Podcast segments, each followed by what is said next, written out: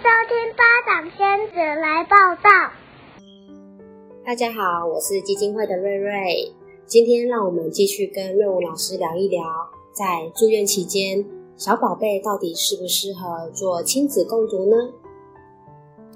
我以前在加护病房工作的时候，因为我们在加护病房都是刷手。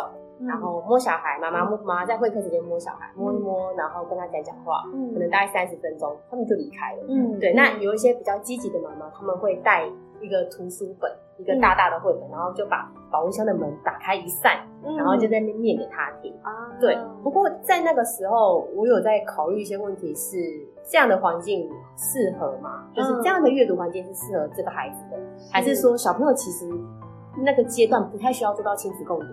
对，或者是呃，如果说我这时候不小心，也不是不小心，小朋友有一点状况，我这样介入，嗯、对孩子来说或对妈妈来说，是不是有点打坏他们气氛？那是对，那我要怎么跟妈妈他们去呃，可能协调一下，说，哎、嗯，亲子共读是不是有一个时间比较适合？嗯、比如说给他五分钟的长度，是对，会比较好。大概类似这些问题。我想，如果在住院期间，呃，不管是小孩或者是大人，其实就是都是很。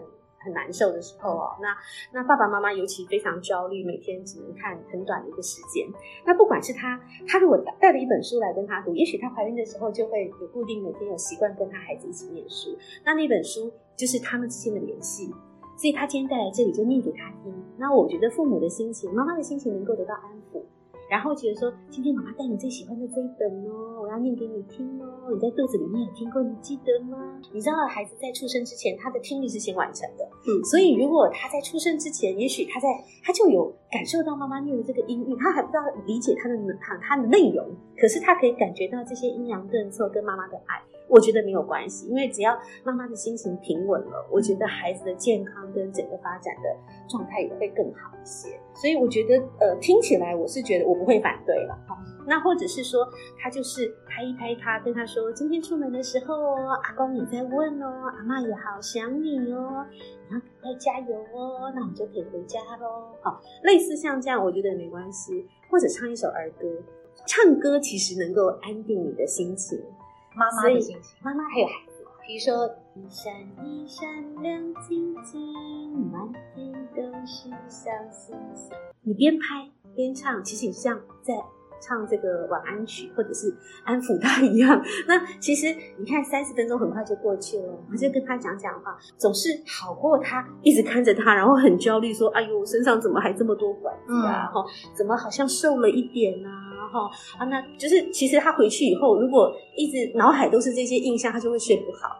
那在那个当中，如果是他跟他唱唱歌，然后看，哎呦，眼角好像笑了，哎呦，嘴巴好像有动，哎，他好像很开心，哎，所以你带着是一个非常愉快、开心的心情，虽然你还是很不舍。可是你会期待说，明天还要再来唱一次哦，哈，或者明天要唱一首新的哦，你没有听过的哦。那我会觉得，整个好像在这个一起共度这么艰难的时刻，对于大人或小孩来说，我觉得都是一个很好的方法。听起来很像发展性照护其中一环。但是要跟小朋友讲话，对对，就是你要当做他已经可以理解你了啦。其实这几年在医学上面，他们有发现说，其实三岁以下的孩子可以开始共读，也是他的认知能力或者是他的理解能力、记忆开始就是慢慢的在发展的阶段，是 OK 的，你就可以开始慢慢的做，慢慢的做。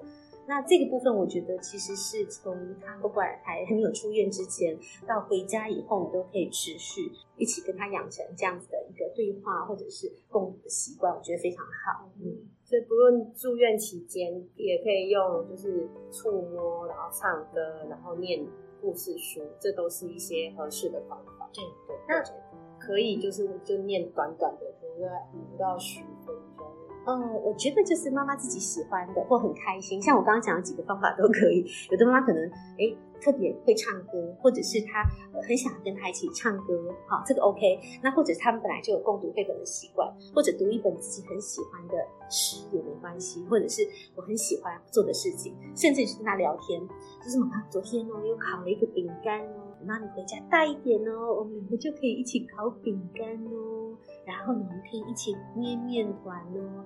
那我就听过一个爸爸很可爱，他跟孩子讲这个，他说：“你看到这个香蕉，它的皮黄黄的，哦，里面白白的，很好吃哦。我每次打完篮球就吃这个补充体力哦。当我看到他在跟 他的一个小婴儿讲这句话的时候，你可以想象他多么期待他长大以后可以跟他一起打篮球。好，所以当这个爸爸很自然的脱口而出，把他的生活习惯也都告诉这个小 baby 的时候，其实他是充满了爱意。那那孩子手舞足蹈一直笑，我们不知道他到底听懂多少。但是我们知道，他感受到、接受到那个爸爸对他的爱，所以我觉得其实是说的人，你的心情很重要。常常我觉得亲子共读很重要，不是说哎什么时候读读几分钟，而是说哎我想要跟你分享一本很有趣哦，怎么有这么有趣的童书？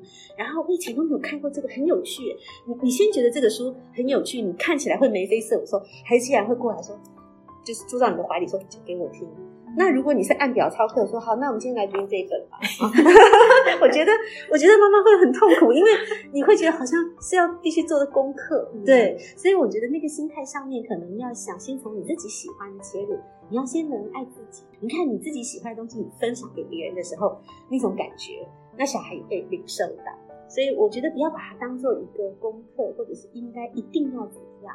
反而是去找出你们自己适合的共读的时间表，或者你们喜欢读的内容。那当然，父母还是要帮忙孩子选择，因为有时候他们还没有选择能力的时候，他们可能会有偏向某类的书啊，或者他还不知道怎么去找到他自己适合的。这完全跟我一开始想的不一样。不一样，我以为就是，毕竟新手父母或是有经验的父母应该。做亲子共读这件事情，就是就照书走，书上怎么说，书上觉得这样做比较好，那他们就往这个方向去走。可是老师刚刚讲到一个点是，要先从自己喜欢这件事情做起，在住院期间很值得，很值得，因为那时候你也不能做什么，所以能全心全意开始做这个阅读的起步，我觉得是一个非常好的时间，建立亲子关系的一个方式。对对对对。喜欢今天的内容吗？请再将我们开启小铃铛，我们下次再见喽，拜拜。